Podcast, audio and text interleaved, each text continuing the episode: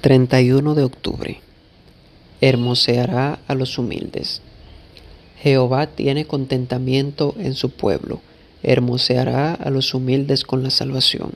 Salmo 149.4. Al terminar la temporada de baloncesto de la NBA de 1998-1999, San Antonio se coronó campeón al derrotar a Nueva York. La combinación de las Torres Gemelas David Robinson y Tim Duncan le dio una ventaja a San Antonio que supo aprovechar. La experiencia de Robinson y la juventud de Duncan fueron demasiado para Nueva York. Ahora bien, aunque todos sabían que el Robinson había sido un factor clave para ganar el campeonato, Duncan fue nombrado jugador más valioso de las finales. Robinson ya llevaba 10 años en la liga y Duncan apenas jugaba su segunda temporada.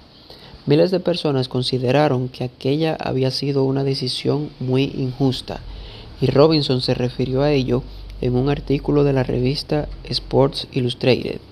Él admite que le habría encantado recibir ese trofeo, que se sintió extraño al ver a Duncan recibir el tan preciado galardón, pero que su fe le ha ayudado a lidiar con muchas cosas, incluyendo el ego y el orgullo.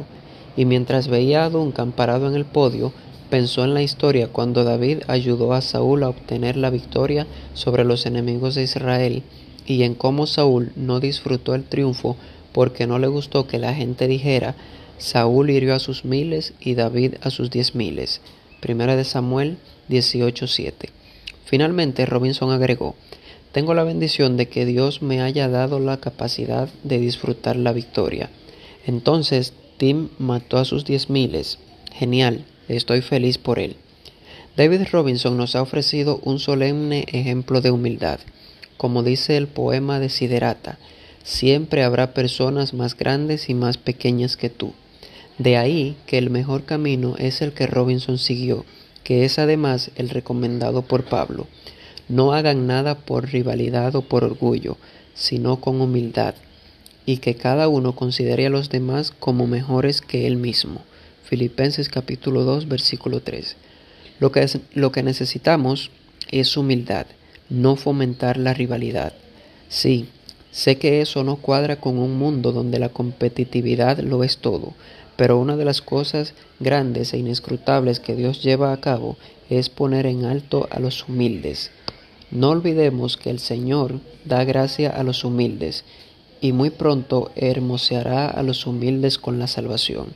¿No te gustaría recibir esa promesa? Oremos. Dios te damos gracias porque tus promesas son fieles y verdaderas.